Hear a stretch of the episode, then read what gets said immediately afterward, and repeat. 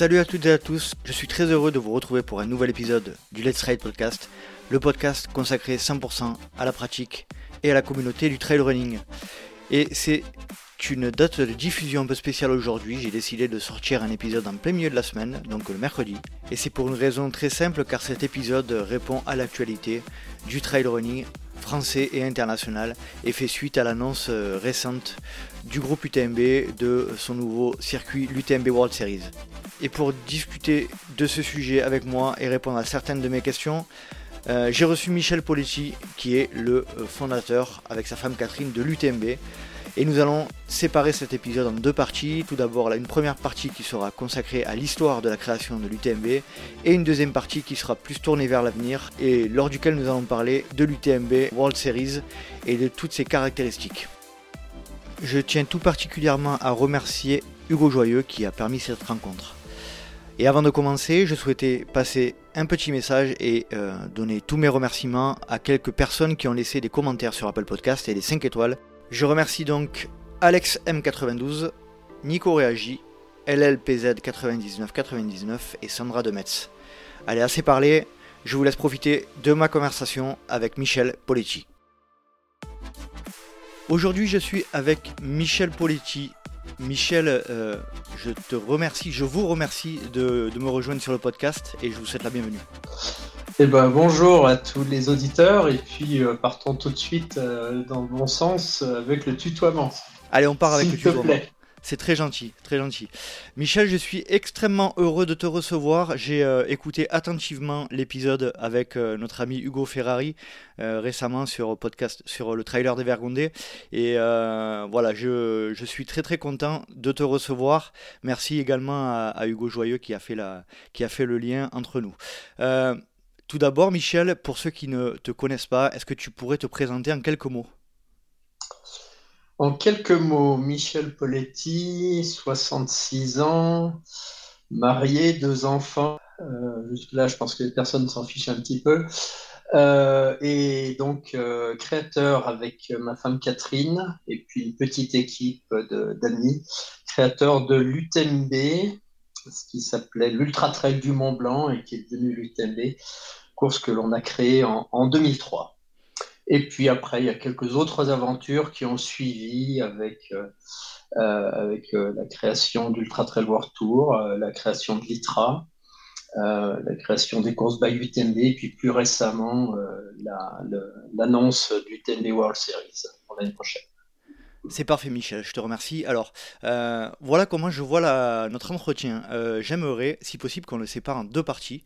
La première partie sera plutôt axée sur l'histoire de l'UTMB, et puis la deuxième partie sera plutôt axée sur l'avenir de l'UTMB, par le biais notamment de l'UTMB World Series. puisque pour savoir où on va, il faut savoir d'où on vient. Est-ce que tu pourrais, si possible, nous donner un petit peu l'histoire de la création de l'UTMB et les premières, les premières heures de cette épreuve?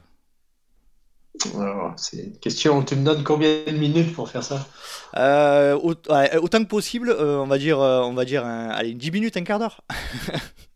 ok, bah, c'est déjà assez confortable. Parce que quand il faut le faire en deux, c'est plus compliqué. Non, non, non. écoute, l'histoire de l'UTMB, c'est une, histoire de, une histoire de coureur avant tout. Euh, et c'est une histoire qui est née au, sein du, club de course à pied euh, qui s'appelle le Chamonix Mont Blanc Marathon, euh, qui est mon, club d'origine dans lequel j'ai été assez actif tout au long de, ces dernières années, un peu moins maintenant. Et, l'histoire remonte en fait à, l'année 2002. Alors, il, faut savoir ce qui se passait avant l'année 2002 autour du Mont Blanc. Et en fait, il se passait pas grand-chose. Euh, il y a eu quelques tentatives, quelques courses qui s'étaient créées, une course en relais qui avait démarré dans les années 80. Le, euh, super, marathon, c'est ça, non? Euh, Voilà, le super marathon qui était en, trois ou en quatre étapes suivant les éditions, mhm. mais qui avait, qui avait un peu fait long feu et puis qui avait et, dans les années 90, on avait une course en relais là, en relais de sept coureurs euh, chacun faisant entre 15 et 25 km, euh, qui faisaient tout le tour du Mont Blanc sur un principe vraiment de, vitesse euh, et, même de course sur route, puisque on a des vallées ici qui sont on peut prendre des chemins, mais aussi on peut prendre des routes. Pour ceux qui connaissent la vallée de Chamonix, on peut aller du Tour jusqu'aux Ouches par la route et pas par les chemins. Euh, et ça, ça marchait euh, gentiment. C'est une course d'un bon niveau régional, quelques bonnes équipes euh, italiennes, suisses ou, françaises qui venaient se challenger tous les ans à la fin août sur ce relais. Et puis on a eu un, on a eu un, l'accident sous le tunnel du Mont Blanc avec, avec en 99 donc un accident, un, un, grave incendie sous le tunnel du Mont Blanc, un camion et, et 40 personnes qui sont malheureusement décédées. Et le tunnel est resté fermé trois ans. Et du coup, euh, euh, la course euh, en 99, 2000 et 2001 n'a pas pu avoir lieu. Et en, 2002, l'organisateur a essayé de la relancer, ça n'a pas marché. Et il y a eu seulement une ou deux équipes inscrites et, ça s'est arrêté là. Et du coup, le président de, notre club, René Bachelard, euh, à l'époque, c'était ému de cette situation. On trouvait que c'était une course qui, avait du sens, reliant la France, l'Italie et la Suisse. Et euh, j'ai rencontré René plusieurs fois dans, les rues de Chamonix euh, en septembre 2002.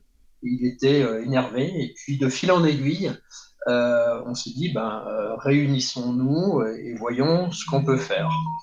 Et il faut resituer l'époque, c'est le début du trail en France. Les Templiers, c'est 1995 euh, euh, de mémoire, la création, euh, vraiment une course pionnière pour le, Gilles Bertrand revient des États-Unis, a découvert le trail aux États-Unis et lance les Templiers donc à Nantes. C'était pas encore à Millau à l'époque, à Nantes. et, ça lance le trail et donc le, tout début des années 2000, c'est vraiment le, début euh, et, moi et quelques autres euh, dans le club, on, a commencé à, courir, à découvrir ces courses d'ultra. Euh, moi, j'avais essayé aussi auparavant, j'avais essayé dès 1995 de faire le tour du Mont Blanc en, solo, mais non-stop. Ah, j'avais pas réussi à l'époque, mais voilà, c'était un peu marqué dans ma tête. Le trail était en train de démarrer, donc on, se réunit à quelques amis, et, puis on dit, ok, ben, on, va faire quelque chose. Donc, euh, on, change, on fait pas cette course en relais euh, qui, ne plaît plus et on, passe sur un format euh, de, course sur les sentiers. On va éviter autant que possible le goudron. Il n'y a pas de problème pour le faire, évidemment, sur le tour du Mont Blanc. Et on va faire un tour du Mont Blanc non-stop, individuel non-stop. et donc, on a quelques exemples en tête, hein, quelques, quelques ultras en France. Il y a une course qui s'appelle s'appelle La Fortige de Maurienne, qui a existé en 2000, 2001, 2002, que j'avais euh, fait les, trois éditions. Euh, on avait l'exemple de, la Diagonale des Fous, même si aucun de nous n'était encore allé à La Réunion. On ne savait même pas trop ce qui se passait aux États-Unis. On ne savait pas qu'il y avait tous ces grands 100 miles aux États-Unis. Mais bon, voilà, on avait suffisamment de références pour dire, allez, soyons fous, allons-y. Et on a, on a lancé ce projet de Ultra Trail du Mont Blanc. Vous étiez combien au départ? Euh, pour alors, pour une première édition en 2003. En, tant qu'organisateur, j'entends, hein, dans l'organisation. Ah, dans l'organisation, euh, c'était un petit groupe au sein du club pour, euh, en réalité, euh, alors chacun a aidé, mais en réalité, il y a eu quatre personnes clés dans cette organisation, qui sont Catherine, donc mon épouse et moi-même, René Bachelard, le président de notre club, et puis euh, un grand monsieur qui est, qui, est, malheureusement décédé en 2014, un grand monsieur de la montagne qui s'appelle Jean-Claude Marmier, qui était le, fondateur du, euh, du, euh, du, du, du, de, ça y est, j'ai oublié le nom, tu me, tu me troubles, mais des grandes expéditions militaires françaises en Himalaya, c'était un grand alpiniste. Et il était au club et il nous a euh, énormément aidé, un, vrai stratège. Un vrai stratège. Donc, euh, quatre personnes, Catherine. Quatre personnes pour lancer la, première édition. Voilà. Plus, euh, plus les gens qui nous entouraient, mais les, premières années de l'UTMB sont vraiment marquées par ce, leadership de, ces quatre personnes. Et puis, bah, cette première édition, on, pensait, on se disait, voilà, on aimerait bien avoir 300 personnes au départ. Euh, après, on se dit, euh, si jamais il y en a 500, euh, voilà, il ne faut peut-être pas que ça aille trop. Puis finalement, on a eu 700 personnes au départ. c'est la canicule en 2003 et, la fin août, le, jour de la course, c'est la fin de la canicule. Il fait un temps épouvantable. Et, sur les 700 et quelques qui prennent le départ, il y en a 60. J'ai oublié le chiffre. C'est terrible, la mémoire. On, est 67, je crois, un peu moins de 70 à Chamonix. Hmm. Voilà. Et, donc, euh, le, mythe est, créé. Et puis après, du coup, je vais accélérer un petit peu. 2004, euh, évidemment, on relance l'édition. Entre-temps, on s'est organisé, on a créé des structures ad hoc. Euh, le club de course à pied n'était pas. On sentait avec Catherine qu'il y avait un événement dont il fallait s'occuper particulièrement. Euh, il fallait s'organiser pour ça. Euh, moi, je suis skieur de fond, je connaissais un petit peu aussi les organisations de ski de fond. Je savais que c'était des organisations qui se structuraient, qui se staffaient. Et donc, euh, on, s'était, on s'est tout de suite organisé fin 2003 pour, pour s'organiser, pour accompagner un événement dont on pensait qu'il avait quand même du potentiel. Et, donc, 2004, on a eu 1000 euh, 1400 personnes au départ, et puis on a commencé à être euh, euh, sold out complet, donc à partir de 2005, dès la troisième édition, avec plus de 2000 coureurs au départ.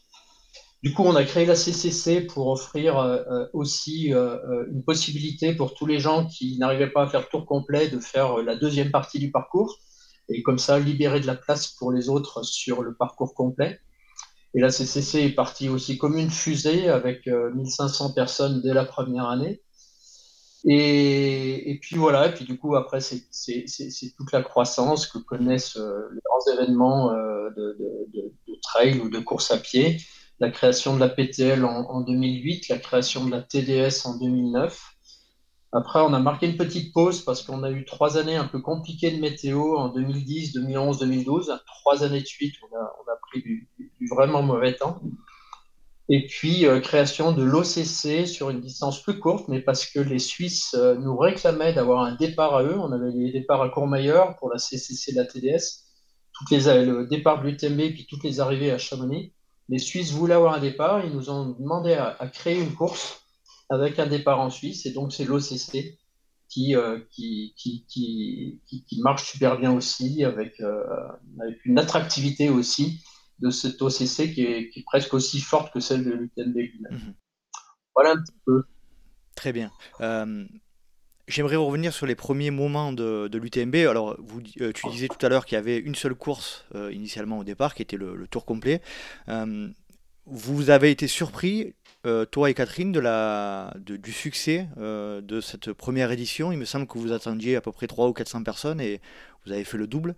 Euh, ça a été quoi votre réaction? Vous êtes, vous êtes dit, il y, a, vraiment quelque chose à faire, il y a un potentiel sur cette course.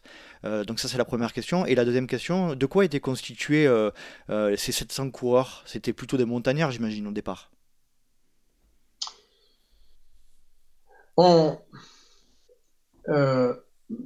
On vivait dans un contexte local euh, où, euh, enfin, comment le dire?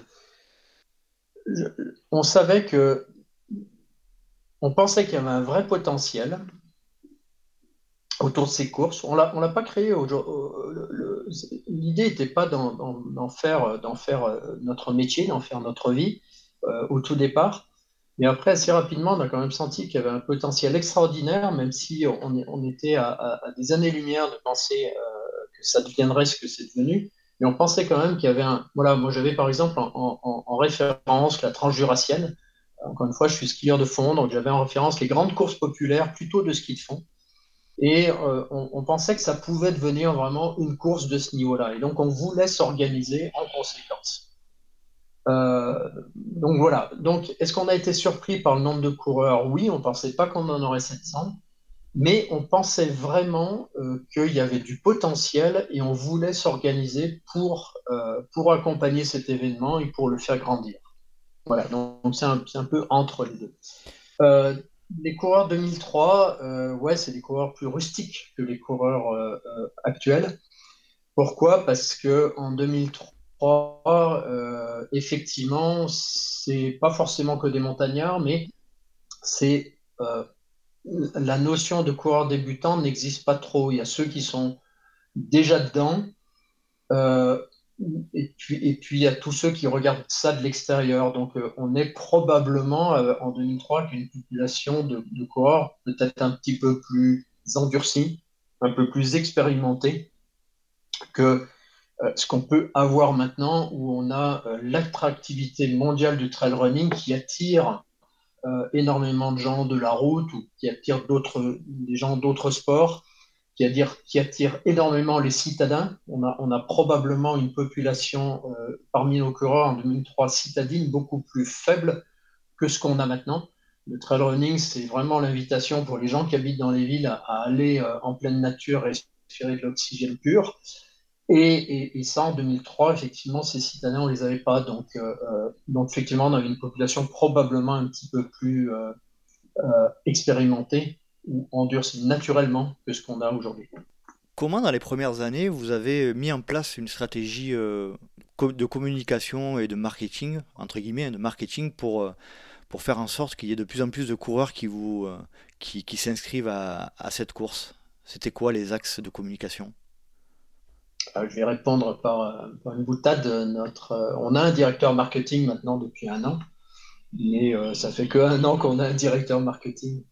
Euh, ce qu'on a fait, euh, euh, il y, a, quelque chose qu'on a vraiment fait tout de suite, c'est de miser sur Internet. on vient du. moi, j'étais. On, travaillait avec Catherine avant l'UTMB, on travaillait dans une boîte d'informatique qui développe des logiciels pour les magasins de sport. Euh, ma fille, mon beau-fils euh, sont ingénieurs informatiques, donc on a cette culture informatique qui fait que dès 2002, dès qu'on lance la course, on crée un site internet, on, fait de la communication sur les forums. Euh, pour les anciens qui nous écoutent, c'est la grande période ultra fondue.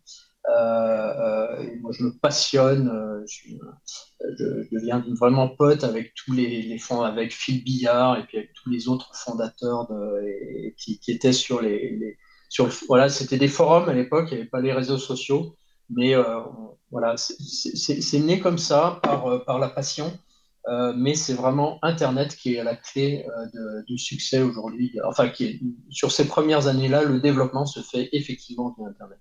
Comme je l'ai entendu euh, dire par euh, Catherine euh, sur un podcast, il me semble que Catherine avait un magasin sur Chamonix dans les premières années où vous avez lancé l'UTMB ensemble. et, tu l'as dit un peu tout à l'heure, mais vous n'avez pas imaginé que ça deviendrait votre activité principale, hein, l'UTMB. À partir de quel moment vous vous êtes dit, toi et Catherine, ça peut devenir une société, ça peut devenir notre activité principale? Est-ce qu'il y a un moment clé? Bah, ça se fait progressivement. Euh, la première année, euh, en fait, euh, dès le début janvier 2003, on a vu que les premières inscriptions arrivaient. Et donc, Catherine, à ce moment-là, avait le magasin, c'était notre première vie professionnelle dans les années 80. Puis après, on avait un peu, on a gardé le magasin, mais on avait aussi créé la société d'informatique. Et donc, au moment du a la société d'informatique, mais Catherine n'y était plus. Euh, elle était en, cours de, définir un autre projet. du coup, euh, elle, s'est retrouvée euh, plongée là-dedans. elle, avait plus de disponibilité. Du coup, elle, a commencé à passer 100% de son temps dès le début 2003. Je me souviens vraiment de moi, avant de partir au boulot le matin, je disais, mais ne fais que ça, ne fais que ça, parce que sinon, on va jamais y arriver. Donc voilà, c'est comme ça que s'est passé l'année 2003. Euh, et puis après, du coup, euh, euh, bah, en 2004, on a créé une petite SCRL. Et puis, Catherine n'a pas pu se rémunérer en 2004, mais elle a commencé à le faire en 2005. Parce que de toute façon, elle était forcément plein temps là-dessus. Et puis moi, ça s'est fait plus progressivement. Euh, J'avais la boîte d'informatique, euh, euh, je l'ai, j'ai transmis, euh, je la dirigeais, et puis après, du coup, bah, j'ai transmis euh, progressivement cette boîte, et puis après, j'ai fait décroître mon temps de travail et j'ai rejoint, euh, j'ai bossé 100% pour l'UTMB à partir de 2007. Donc voilà, on l'a fait, on l'a fait progressivement. Euh, mais le, projet professionnel, s'il n'était pas là en 2003, il était déjà quand même bien installé dès, début 2004. D'accord.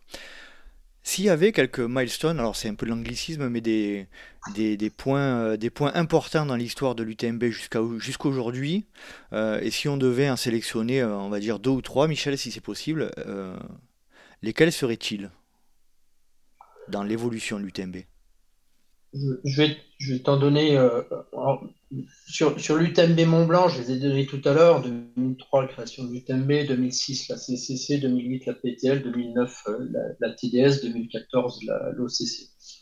Maintenant, dans, l'UTMB au sens général du terme, euh, il y a une date qui est vraiment importante, c'est 2013. Euh, c'est c'est c'est la, création simultanée en fait euh, en parallèle de l'ITRA et du Ultra Trail World Tour.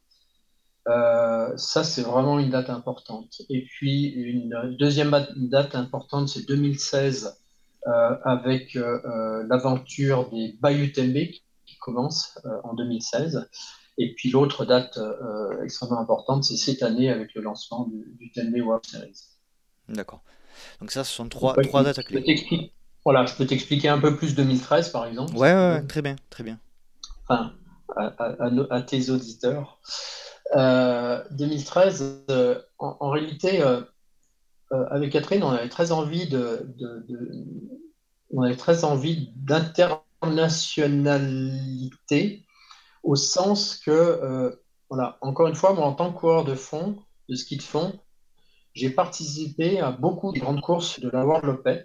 Euh, la Vasolopette, la Transjurassienne ici en France, euh, la Marcia Longue en Italie, euh, toutes les grandes courses de ski de fond qui sont rassemblées dans un circuit international qui s'appelle la World Lopette. Et avec Catherine, de, très vite, très vite, 2006, 2007, on avait envie de, créer quelque chose de ce style-là, regrouper toutes les grandes courses du monde. Puis en fait, l'UTMB Mont Blanc grandissait si vite qu'on s'est concentré là-dessus parce que voilà. Et, du coup, on n'a pas fait grand-chose jusqu'à ce qu'en 2010, le skyrunning vienne nous piquer les fesses, puisque le premier grand circuit international, eh bien, euh, c'est le skyrunning qui l'a créé, en venant chercher des courses de trail running. Et ça nous a un peu piqué au vif à cette époque-là. Euh, c'était une idée qui était, euh, qui était magistrale. Euh, mais par contre qui était confusante dans le sens où euh, il se présentait en même temps comme une fédération. on s'est dit, euh, enfin moi j'étais pas clair avec ça, un, grand circuit international très bien, mais prétendre avec une fédération et à gouverner la planète trail running, ça me plaisait moins bien. Et du coup, du coup on a réfléchi, on s'est dit, mais il faut faire les choses proprement. Et c'est vrai que les, organisateurs, les coureurs ont besoin d'une entité qui puisse les représenter au niveau international. Donc ça, c'est le côté un petit peu public, fédéral. Euh, et ça, c'est la création de l'ITRA euh, donc, euh, en 2013. Et puis en simultanément, un grand circuit international, oui, mais pas, mais pas avec prétention à gouverner le monde, pas prétention à être la fédération internationale du trail running. Ça, laissons l'ITRA se développer dans ce sens-là si elle le peut. Et du côté du grand circuit international, donc c'est la création du Trail World Tour euh, en 2013, euh, sur lequel on n'a pas pris euh, directement les commandes, mais sur lequel on est ici avec Catherine à Chamonix les initiateurs du projet Ultra Trail World Tour en 2013, et dans lequel on a toujours été impliqué un peu moins sur les premières années et puis 100% sur les dernières années. Cette ITRA euh, et cette euh, Ultra Trail World Tour, euh, c'est clairement pour une expansion et, tu l'as dit, une internationalisation de l'UTMB Group. Est-ce qu'on peut dire un petit mot par rapport au positionnement en ce qui concerne le développement économique de l'UTMB À ce moment-là, est-ce que c'était dans un axe de développement plutôt commercial ou de plutôt de visibilité? Je voudrais juste préciser, je vais répondre à ta question, je voudrais juste préciser, l'ITRA, c'est pas pour le développement du thème des mmh. C'est indépendant. L'ITRA, c'est une association. c'est réellement une association, c'est réellement indépendant. Mhm. C'est plus une réaction. Euh, honnêtement, je peux le dire maintenant, euh, les choses sont un peu passées, mais c'est une réaction par rapport au skyrunning qui, qui prétend prendre les commandes du trail running. Et, et c'est dire non, c'est aux acteurs du trail running de prendre leur destinée en main eux-mêmes. c'est pas aux voisins du skyrunning de venir commander la planète trail running. Ça, c'est l'ITRA. Ça n'a rien à voir avec l'UTMB. Mhm. Après, évidemment, c'est Michel qui est président de l'ITRA en même temps qu'il dirige l'UTMB, donc ça peut créer de la confusion dans la tête des gens. Mais l'intention et, la réalité, c'est vraiment une association indépendante. Euh, euh, voilà. Je voulais juste préciser ça pour que ce soit bien clair. Tout le monde, l'ITRA n'a jamais été un, outil au service de l'UTMB. Jamais. jamais, jamais. Euh, après, qu'est-ce qui nous, qu'est-ce qui nous je pense que ce qui nous caractérise euh, avec Catherine, ça a toujours été la, passion. Euh, ce qu'on fait depuis 18 ans, c'est absolument extraordinaire. Euh, voilà, on dit toujours que, la plus belle partie de notre vie a commencé à 50 ans, quand on a créé l'UTMB Mont Blanc. Et ce qui nous a dicté, c'est cette, passion et, lancer une grande course euh, euh, ici dans le Mont Blanc qui est, déjà à l'origine internationale puisqu'elle traverse euh, les trois pays, la France, l'Italie et la Suisse. elle attire de plus en plus de coureurs à l'international. Du coup, effectivement, cet appel à l'international nous a toujours vraiment motivés.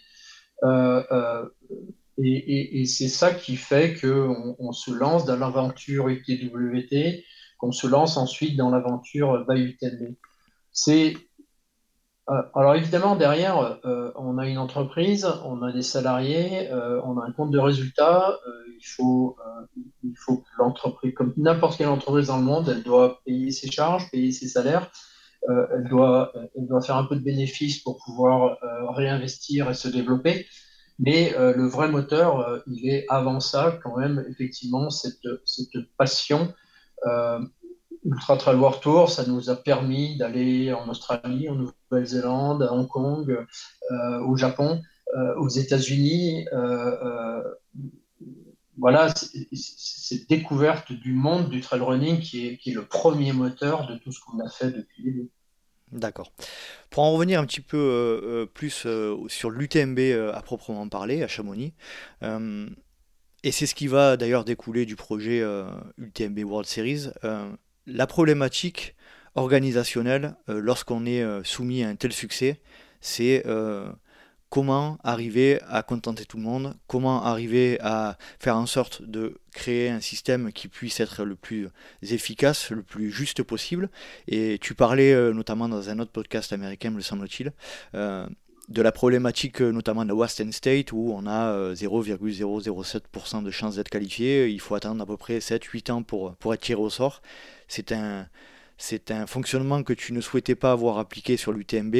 Est-ce que tu peux nous parler euh, de cet aspect-là, des points, de l'organisation des points, etc., de ce que vous avez mis en place et de ce qui a, généré ce système euh, point ITRA, euh, point qualificatif, etc. Tout à fait, c'est une, longue réflexion qui commence en, 2008, quand on lance les inscriptions en 2008. Euh, donc à l'époque, on n'a encore que la, la, la, CCC et l'UTMB. Les inscriptions sont complètes en 8 minutes. Et on les lance à 21h le soir et, à 21h08, tout est, tout est saturé et 8 minutes, c'est simplement parce que notre serveur n'arrivait pas à débiter suffisamment vite. Euh, sinon, euh, à, 21h01, les, tout le monde était inscrit. Donc évidemment, dans une telle situation, ça génère énormément de frustration, de déception, euh, plus tous les bugs informatiques liés euh, autour d'une saturation d'un serveur Internet. Donc euh, il faut réagir et donc on crée le principe du course qualificative à partir de 2009. De 2000 combien, pardon Michel? 2009. 2009. à moins que ce soit 2007-2008. Ma, ma, mémoire me fait un peu défaut. dans ces années-là. Mm. C'est dans ces années-là que euh, remonte le principe de dire ok, ben, on, va accueillir. Euh, l'idée n'est pas de mettre des, prix d'inscription euh, prohibitifs. L'idée est surtout pas de dire qu'il n'y a que les plus rapides qui peuvent s'inscrire. donc, si tu élimines le prix d'inscription comme critère, si tu élimines la performance comme critère, il reste pas grand-chose, il reste l'expérience. Tu dis, ben, faites preuve d'une expérience préalable et vous pourrez vous inscrire. Donc, c'est la mise en place de ces courses qualificatives qui sont devenues, en l'espace d'un ou deux ans, qui sont devenues des points de qualification et qui nous ont permis de gérer nos inscriptions plutôt bien pendant une dizaine d'années. Jusqu'à ce qu'on se retrouve aussi devant euh, quasiment un mur. C'est là où je prends l'image de la Western State. C'est que malgré les points de qualification, on s'est retrouvé en 2019 avec 35 000 demandes d'inscription pour euh, un peu moins de 10 000 places sur l'ensemble des courses, malgré, malgré les points de qualification. Et donc, cette impasse euh, dans laquelle se trouve la Western State avec ses 7000 demandes pour 400 dossards, euh, euh, on ne veut pas, on ne veut pas aller dans une impasse pareille. Donc, il faut réagir, il faut inventer autre chose. Et c'est pour ça qu'en 2019, on invente les Running Stones comme un moyen d'accélérer pour ceux qui le souhaitent, pour un moyen de, mieux accéder à l'UTMB Mont Blanc pour ceux qui pour ceux qui le souhaitent. Simplement, on s'est aperçu euh, que ces running stones mélangés avec les points de qualification, ça faisait finalement quelque chose de très compliqué et qui devenait un peu imbuvable. Alors, Michel, je, te, coupe, je me permets de te couper, mais tu peux rappeler ce que sont les, les running stones à ce moment-là, en 2019, si, euh, de manière un peu, un peu concise? Oui, les Running Stones en 2019, euh, c'est euh, le, moyen, le moyen en fait de gagner un accès garanti à l'UTMB Mont Blanc en allant collecter des, des, points spéciaux, en allant collecter des Running Stones. Euh, je ne sais pas si juste Running Stone, c'est parce que notre logo en fait, il a une forme de caillou aujourd'hui. C'est un ovale pas tout à fait régulier, qui est en fait euh, la forme des, cailloux qu'on trouve dans les lits des torrents dans les Alpes, des boules comme ça. Et c'est pour ça que ça nous a amusé d'appeler ça des running stones. Et donc, en fait, c'est une, une, sorte de point, et si tu accumules suffisamment de points, tu as un accès garanti à l'UTMB Ça, c'est en, 2000, ça, en 2019. Et ces points étaient accessibles uniquement sur certaines courses? Et ces points étaient accessibles sur les courses de l'Ultra Trail World Tour. D'accord avec plus ou moins de points sur les courses, sur les courses by UTMB qui avaient un statut spécial ou sur les autres courses du Trail World. D'accord. Maintenant, tout ça, ça a fait quelque chose de compliqué. Euh, il y avait toujours les points de qualification. On pouvait acquérir d'un Unison, mais il fallait qu'on ait une continueur des points de qualification.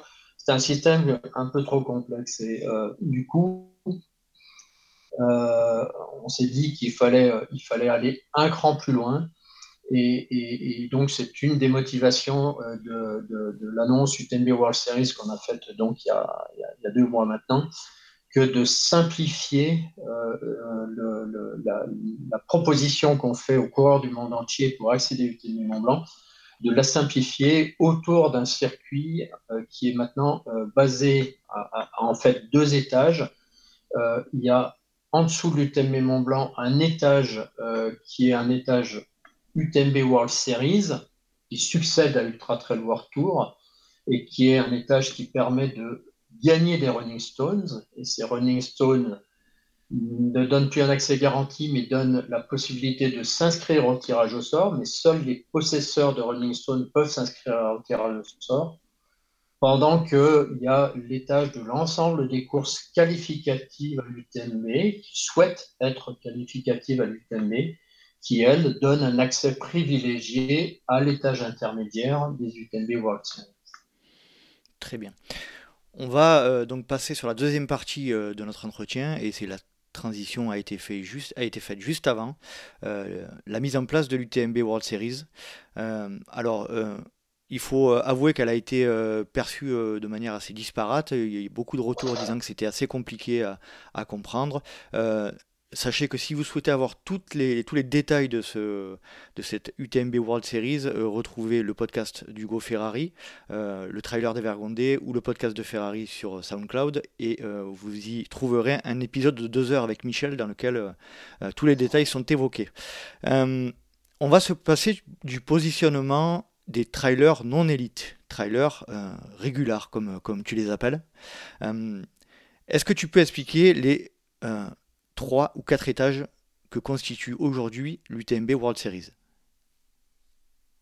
Tout à fait. Alors c'est vrai que le mot régular, le mot anglais ou américain plutôt régular, il n'y a pas vraiment de mot français pour dire les coureurs ordinaires. Je trouve que régular c'est plus joli. C'est vrai, c'est vrai. C'est moins péjoratif. euh,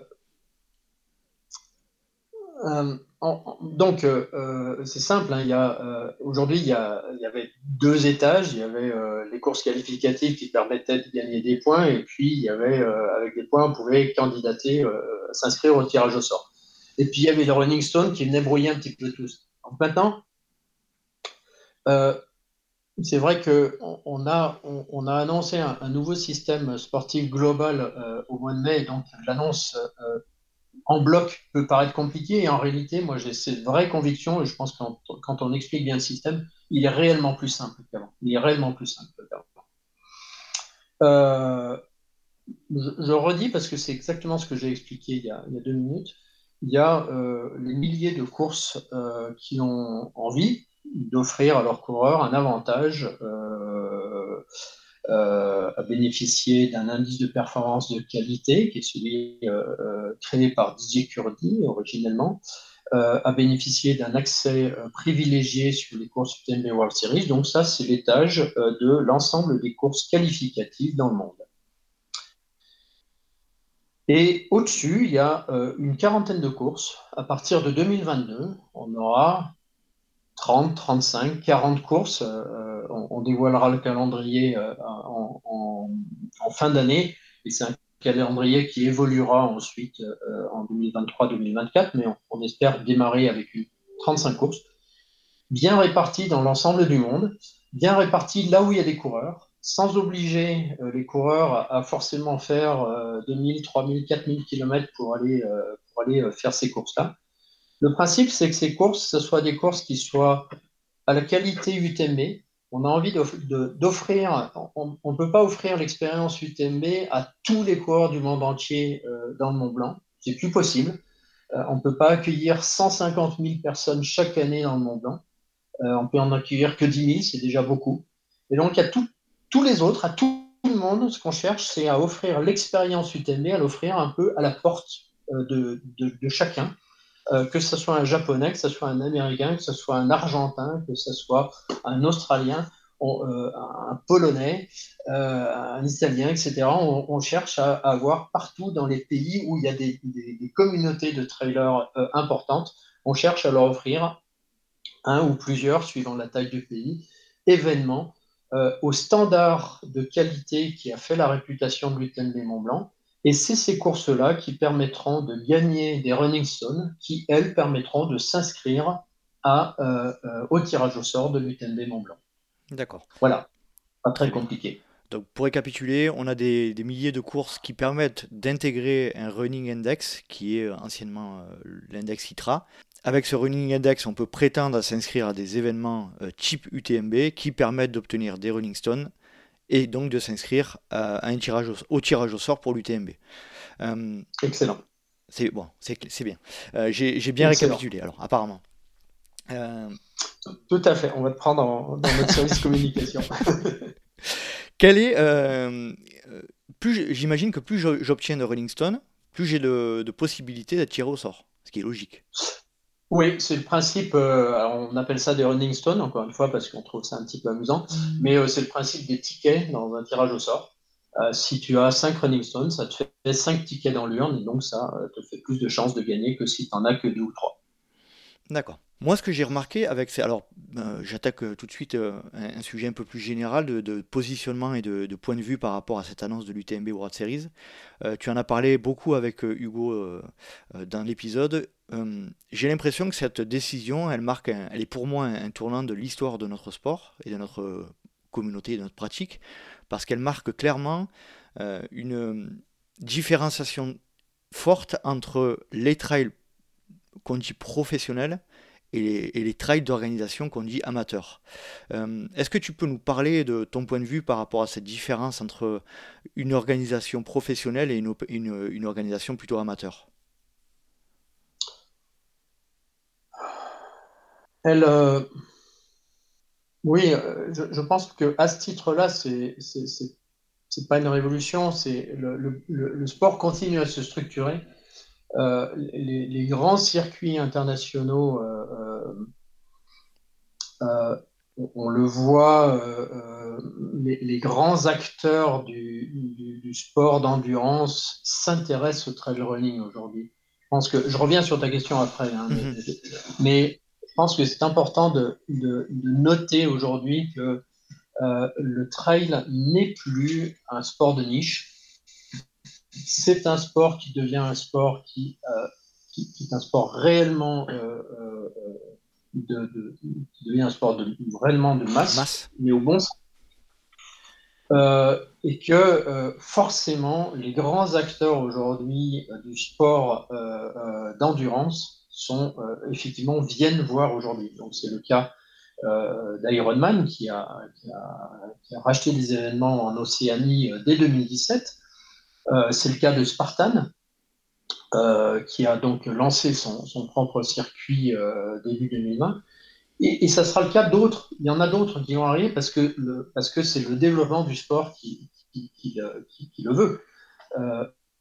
Et donc, notre positionnement à nous, c'était de tenir compte euh, de, des forces et des faiblesses d'Ultra Trail World Tour, des forces et des faiblesses de course Bayou Tembe qu'on a lancée euh, un petit peu après, et c'était de, proposer quelque chose qui était cohérent par rapport à ce que est en train de devenir euh, le trail running à un niveau mondial. Voilà, je voulais juste poser ce, décor pour, le contexte quoi. Pour ensuite répondre à ta question mm. sur le, le sport pro alors, ce que tu appelles le pro et le pas pro, euh, qui est le fait qu'il y ait des organisations qui soient des organisations professionnelles, donc organisées euh, en, entreprise, et des organisations qui soient des organisations associatives, la plupart du temps des clubs ou, des assos qui sont spécifiquement euh, créés pour, des, pour un événement. Le fait est que si on regarde les grandes organisations françaises aujourd'hui, euh, toutes les grandes courses de trail en France sont des organisations professionnelles. Et, et c'est pas, c'est pas, euh, c'est pas une mauvaise chose parce que d'abord c'est obligatoire. Moi, je, je situe personnellement, euh, c'est ma barrière, mais je situe personnellement à 1000, 1500 le nombre de coureurs au-delà duquel il faut commencer à professionnaliser. Euh, je l'ai vécu, euh, j'ai été euh, président quelques années du, Chamonix-Mont-Blanc Marathon, qui était à l'origine de l'UTMB. on a créé, pour, faire, pour, le, pour, pour permettre au club de se développer, on a créé le Trail des Aiguilles Rouges. ce Trail des Aiguilles Rouges, il permet de faire vivre le club, mais on voit qu'aujourd'hui, il, accueille un, bon millier de coureurs, mais avec 100% de travail bénévole, je vois les, bénévoles, je l'ai été, je vois ceux qui sont impliqués aujourd'hui euh, dans, euh, dans l'organisation du Trail Rouge, c'est très lourd comme organisation. Donc, à un moment donné, il faut professionnaliser. Et d'un côté, c'est pas un gros mot de professionnaliser parce que ça crée de l'emploi. Bien sûr. Euh, je trouve que ça participe au développement économique du pays et que la France est devenue un grand pays euh, de, de, les, Américains n'aiment pas ça, mais je pense que la France aujourd'hui est le premier pays de trail running monde. Et, donc, euh, ce, développement fait qu'effectivement, les grosses organisations sont obligées de se professionnaliser et deviennent assez naturellement, effectivement, des entreprises. Est-ce que, euh, la création du 10B World Series euh, marque un, nouveau milestone dans, dans le développement du trail running? Probablement, mais ça ne veut pas dire que ça veut pas dire que seuls ont le droit d'exister les organisations professionnelles. Euh, c'est un tissu. Euh, il faut bien considérer que à, l'échelon international, UTMB World Series, on propose plus ou moins une quarantaine de courses réparties dans le monde entier. Par rapport à plus ou moins 40 000 courses qui existent dans le monde entier. Donc on parle de 1 pour 1000. Mhm. Et, ces courses que, euh, que, effectivement, nous, on a l'ambition de situer comme euh, le, top de ce qu'on peut faire en termes de qualité d'organisation, en termes de qualité d'expérience. En tout cas, voilà, on a une proposition que, euh, personne n'est obligé d'accepter. Y a des gens qui préfèrent et je les respecte totalement, je les comprends. Il y a des gens qui préfèrent rester sur des petits événements de 100, 150 personnes. C'est plus, c'est pas la même ambiance. Mais si on cherche l'ambiance des, grandes compétitions internationales, c'est ce qu'on propose. On parle effectivement d'une quarantaine d'événements dans le monde, mais tous les autres événements ont leur place dans une organisation d'ensemble où aujourd'hui, ces 40 000 courses, elles permettent de satisfaire une population de, trailers qui grandit de jour en jour et, tout le monde a sa place. Voilà, il n'y a, pas d'idée aujourd'hui de dire que seule euh, euh, une quarantaine de courses aujourd'hui sont les seules euh, qui, peuvent exister. Non, le, monde associatif et, le Trail des Aiguilles Rouges organisé par Chamonix-Mont-Blanc Marathon, par le CMR, continuera d'exister tout aussi bien que, les courses UTMB World Series. Je suis d'accord je pense qu'il faudra, il faudra euh, entre guillemets, dans l'avenir très proche, euh, euh, vivre avec ces deux, ces deux mondes-là du trail, mais pas forcément les mettre en opposition, de mon point de vue. On a la liberté de faire ce qu'on a envie. Et justement, on a, de mon point de vue là encore, la chance d'avoir dans notre pays l'organisation phare de, de l'ultra-trail et du trail. donc il faut, il faut en avoir conscience. Est-ce qu'on peut parler de de votre association avec, euh, avec l'Ironman? Ça, c'est aussi ça, quelque chose qui, fait, euh, qui pose beaucoup de questions. J'ai entendu dire, euh, notamment dans, dans, les podcasts dans lesquels tu es passé aux États-Unis, que c'était aussi pour clairement une internationalisation aux États-Unis. Est-ce que tu peux nous parler de ce point-là? Oui, bien sûr le fait est que, euh, je reviens sur ce que je disais euh, juste avant, euh, les grands acteurs du sport endurance, du sport outdoor, les grands acteurs s'intéressent au marché du trail running. C'est un fait. c'est bien, c'est mal, j'en sais rien, c'est un fait, c'est comme ça. Le, marché est devenu attractif pour ces grands acteurs. donc, Ironman ils sont arrivés dans le milieu du, trail donc en 2017. Euh, ils ont fait l'acquisition de l'Ultra Trail euh, Australia, qui fait partie du Ultra Trail World Tour. Et donc, on a commencé euh, à, discuter avec eux dès, l'automne. On avait l'habitude de faire une réunion Ultra Trail World Tour tous les ans à Chamonix, juste après l'UTMB. Et donc, les dirigeants d'Ironman sont arrivés dans cette réunion. On a commencé à discuter avec eux, voir. voilà. donc, et, ces discussions ont pris, euh, ont pris du temps, 2017, 2018, 2019, 2020, 2021. vous voyez, on, a pris largement du temps pour se connaître, euh, euh, voir ce que chacun voulait et, juger de, de, de, l'intérêt de, travailler ensemble plutôt que d'être compétiteurs. Parce que le fait est que quand ces grands groupes viennent dans, dans le sport, de toute façon, ils vont s'y installer. Donc euh, nous, on avait envie de suivre notre chemin euh, et, on savait qu'eux allaient le faire aussi. Alors, pourquoi cette association? Euh, Pour tenir compte de cette expérience qu'on a acquise depuis 2013 avec la création d'Ultra Trail World Tour, on, a créé Ultra Trail World Tour sur des règles extrêmement simples, simplement d'une association, d'un regroupement, plutôt de regroupement de courses qui restent indépendantes les unes des autres. C'est une très belle histoire, Ultra Trail World Tour. Ça nous a fait faire de superbes rencontres, mais en termes de développement du circuit, c'est très pauvre parce que justement, tout le monde reste strictement indépendant les uns des autres. Donc, tu ne peux même pas mettre tes fichiers ensemble pour communiquer ensemble. La communication que fait Ultra Trail World Tour, euh, on, ne peut pas la faire sur la base des, fichiers coureurs des courses. On n'a pas, au bout de 8 ans d'Ultra Trail Tour, on n'a pas de règlement sportif commun. Donc, euh, chaque fois que tu vas faire une course, tu te payes de, lire tout le règlement pour voir les spécificités qu'il peut y avoir par rapport à une autre course qui pourtant fait partie du même circuit. Donc, on a bien vu les faiblesses euh, d'Ultra Trail World Tour. Ça nous a engagé à, développer une autre expérience qui est celle des, des Bayou qui sont plus liées à des relations euh, politiques, comme par exemple en, Thaïlande ou comme par exemple à Oman avec, euh, avec, des, avec des provinces ou avec des, gouvernements qui ont envie de euh, s'appuyer sur le running pour développer développer leur pays, développer en particulier leur tourisme. C'est une très belle expérience, mais elle nous a montré aussi la une certaine fragilité du modèle vis-à-vis justement du, contexte politique. le sultan d'Oman, qui était très âgé et malheureusement décédé fin 2019, la course, on espère bien que la course pourra reprendre, mais évidemment, ça, ça, chamboule un peu tout le paysage et, donc ça peut changer.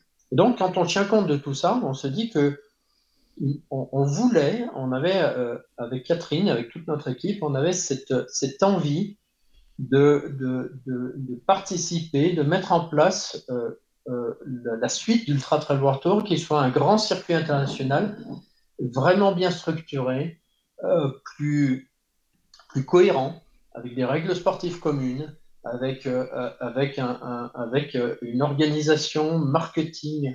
c'est pour ça que depuis un an, on a un directeur marketing, donc il y a une véritable réflexion marketing.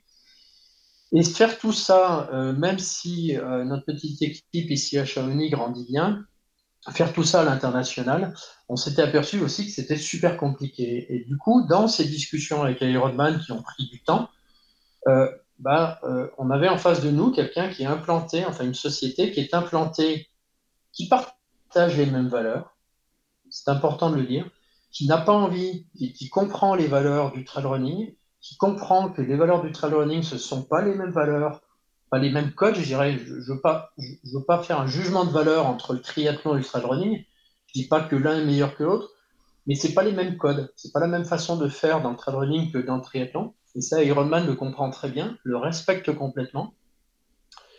Et euh, donc, c'est important de le dire, euh, euh, les, UTMB World Series, ça ne va pas devenir des, Ironman au sens du triathlon du terme, ça va devenir des, petits frères et des petites sœurs de, l'UTMB mondial. Hmm.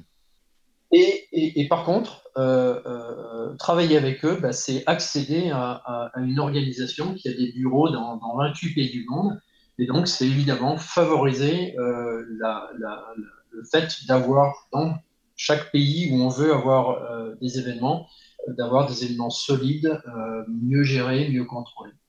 Voilà la raison de cette association.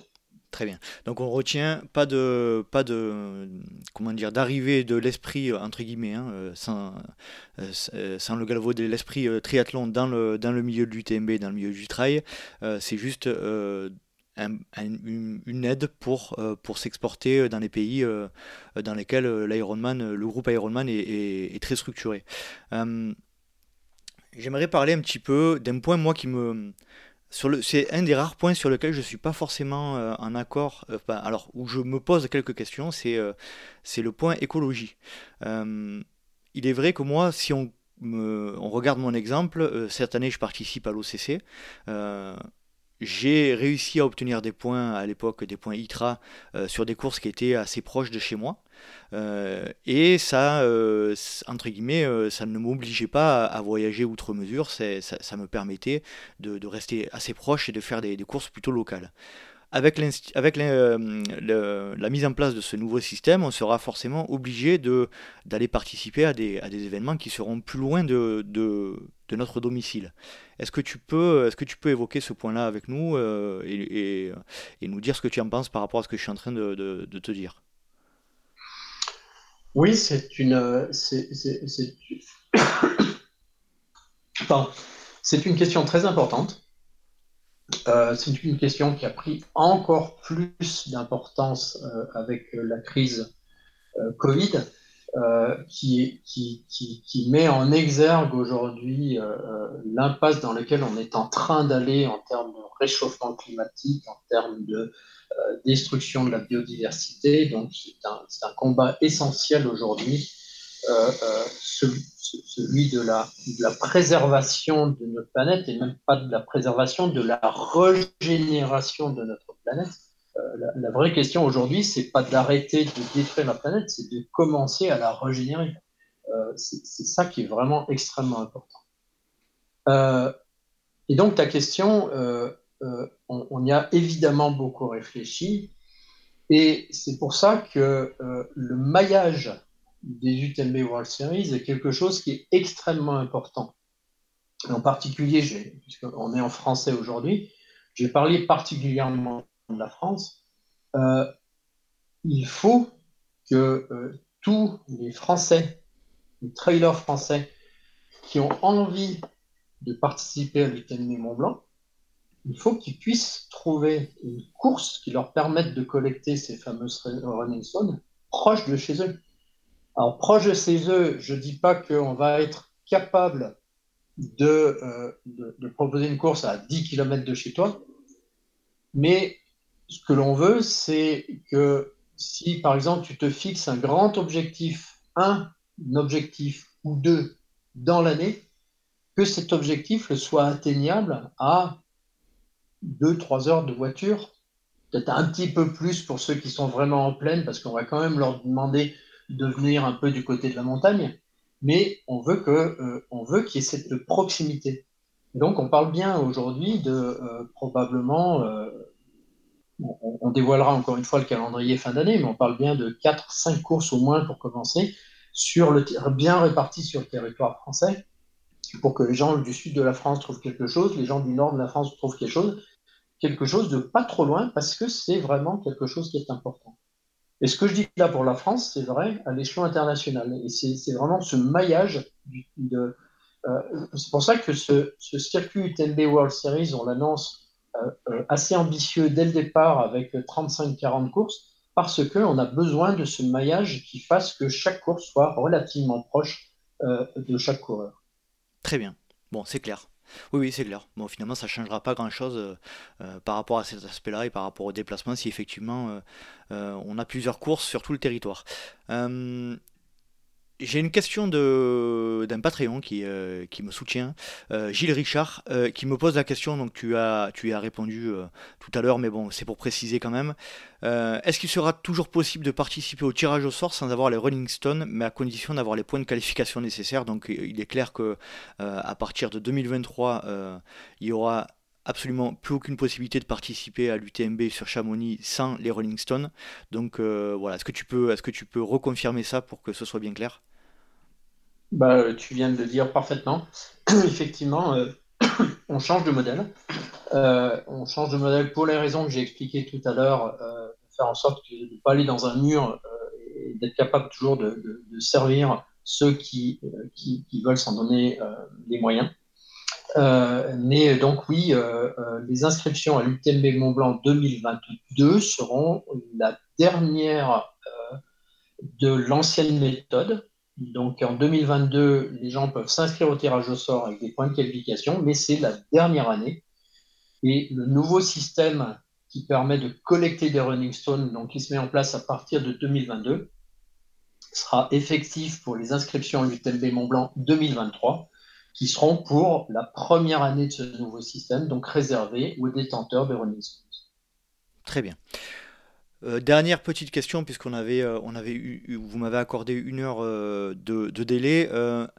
en ce qui concerne les, promesses qui avaient été faites à tous les coureurs sur les précédentes inscriptions, avec les reports d'inscription, etc., est-ce que tu peux reconfirmer ici que toutes les promesses qui ont été annoncées vont être tenues?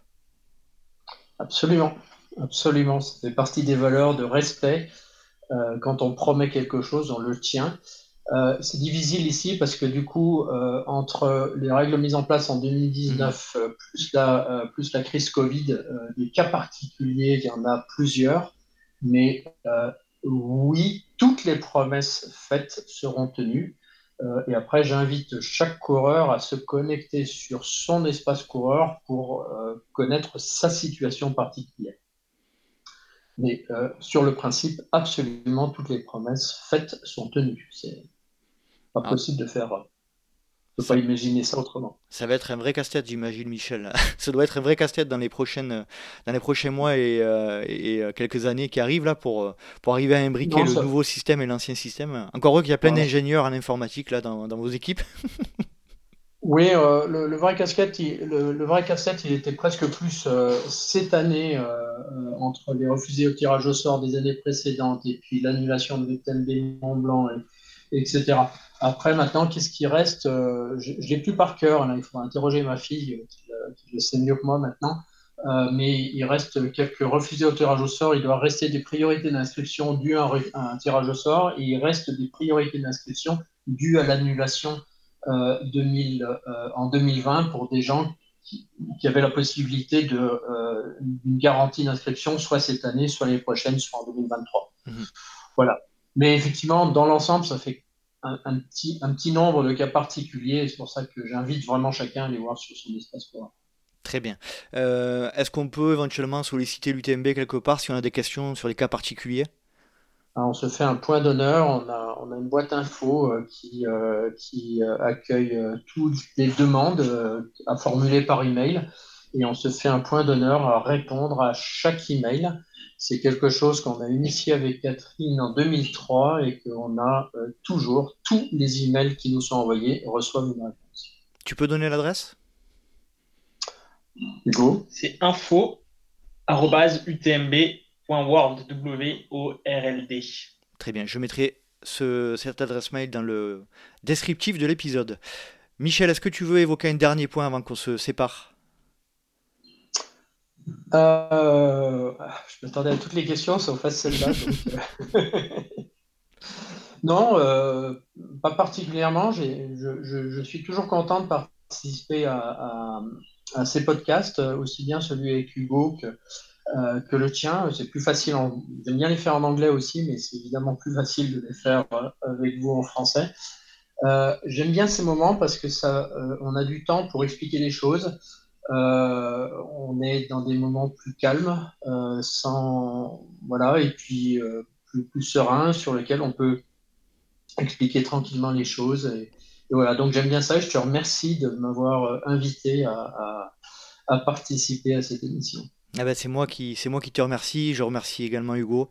Merci pour le temps que vous m'avez accordé. Ça me voilà quand si comme je le disais, si on m'avait dit fin 2019 qu'un jour j'aurais le président de l'UTMB à mon micro, alors je, je pense que je n'y aurais pas cru. Donc merci, merci beaucoup pour, pour votre temps. Et puis bonne route pour l'UTMB World Series. Euh, et puis euh, de mon point de vue, on peut pratiquer le trail comme on le souhaite. On est dans un pays de liberté, chacun est libre de faire ce qu'il a envie. Et on a quand même une belle épreuve, une belle société qui emploie du, qui emploie du, du monde au sein de l'UTMB groupe. Donc ça c'est plutôt cool. Merci à vous. Eh bien écoute, merci à toi et au revoir à tout le monde. Allez, salut. Salut Michel. Au revoir. Salut. Salut. Et voilà, cet épisode est à présent terminé. J'espère que mon échange avec Michel Poletti vous a plu, que vous avez appris et que vous avez clarifié certains des aspects de l'UTMB World Series et que vous avez appris des choses sur l'histoire de l'UTMB. En ce qui me concerne, euh, j'ai appris beaucoup de choses, j'ai passé un agréable moment et je remercie de nouveau Michel et Hugo d'avoir rendu cet entretien possible. Comme d'habitude, si vous souhaitez rejoindre le LTP et la communauté, n'hésitez pas à nous rejoindre sur les réseaux sociaux, à Let's Try le podcast sur Facebook et Instagram.